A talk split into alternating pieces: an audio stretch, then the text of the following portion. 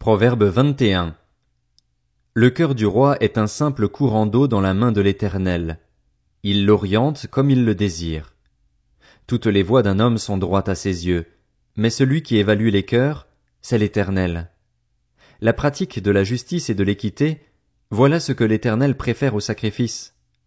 Des regards hautains, un cœur orgueilleux, l'éclat des méchants n'est que péché. Les projets de l'homme actif sont tout profit, mais celui qui agit avec précipitation n'arrive qu'à la misère. Des trésors amassés par une langue mensongère, c'est un souffle qui s'évanouit, une recherche de la mort. La violence des méchants les emporte parce qu'ils refusent de pratiquer l'équité. L'homme malhonnête emprunte une voie tortueuse, tandis que celui qui est pur agit avec droiture. Mieux vaut habiter à l'angle d'un toit que faire maison commune avec une femme querelleuse. Le méchant désire le mal, même son ami ne trouve pas grâce à ses yeux. Quand on punit le moqueur, celui qui manque d'expérience devient sage, et quand on instruit le sage, il fait bon accueil à la connaissance. Le juste examine la maison du méchant, et il précipite les méchants dans le malheur. Celui qui ferme son oreille au cri du plus faible criera lui aussi, et il n'aura pas de réponse. Un cadeau fait en secret apaise la colère. Un pot de vin donné sous le manteau calme une fureur violente. C'est une joie pour le juste de pratiquer l'équité, mais la ruine est réservée à celui qui commet l'injustice. L'homme qui s'égare loin de la voie de la prudence reposera dans l'assemblée des défunts. Celui qui aime la joie connaîtra la misère, celui qui aime le vin et l'huile ne s'enrichira pas. Le méchant sert de rançon pour le juste, et le traître pour les hommes droits.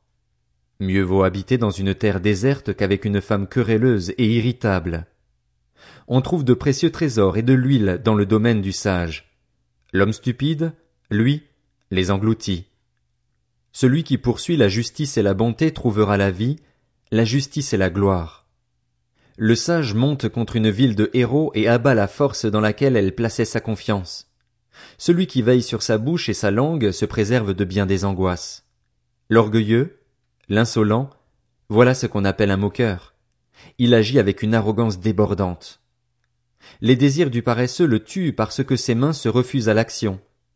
Toute la journée il éprouve des désirs. Le juste, en revanche, donne sans retenue. Le sacrifice qu'offrent les méchants fait horreur, car ils l'offrent avec des pensées criminelles.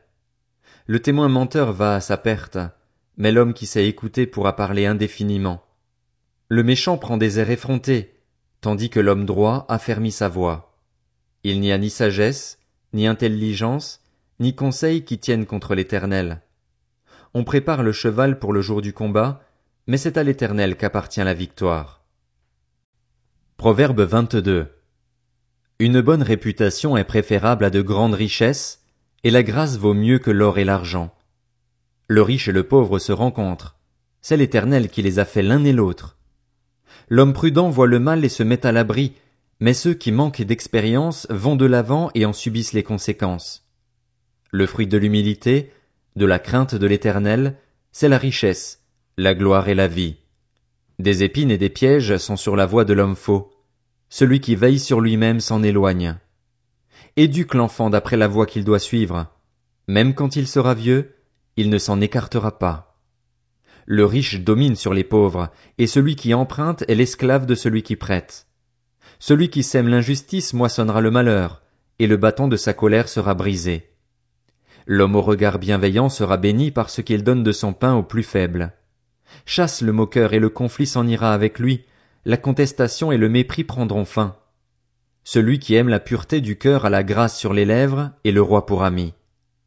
Les yeux de l'Éternel veillent sur la connaissance, mais il s'oppose aux propos du traître.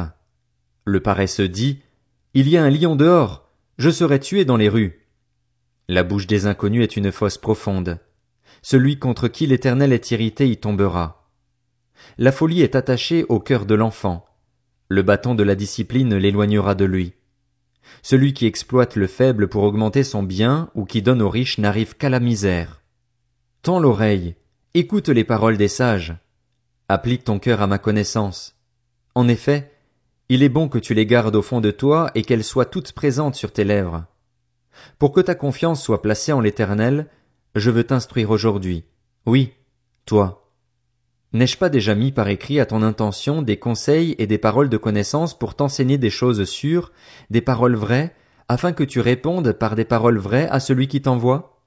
Ne dépouille pas le faible parce qu'il est faible et n'écrase pas le malheureux à la porte de la ville, car l'Éternel défendra leur cause et dépouillera de leur vie ceux qui les auront dépouillés. Ne fréquente pas l'homme colérique, ne va pas avec l'homme violent. Tu risquerais de t'habituer à ses sentiers et il deviendrait un piège pour toi ne figure pas parmi ceux qui prennent des engagements, qui se portent garants pour des dettes. Si tu n'as pas de quoi payer, pourquoi voudrais-tu qu'on enlève le lit sur lequel tu te couches? Ne déplace pas la limite ancienne, celle que tes ancêtres ont fixée.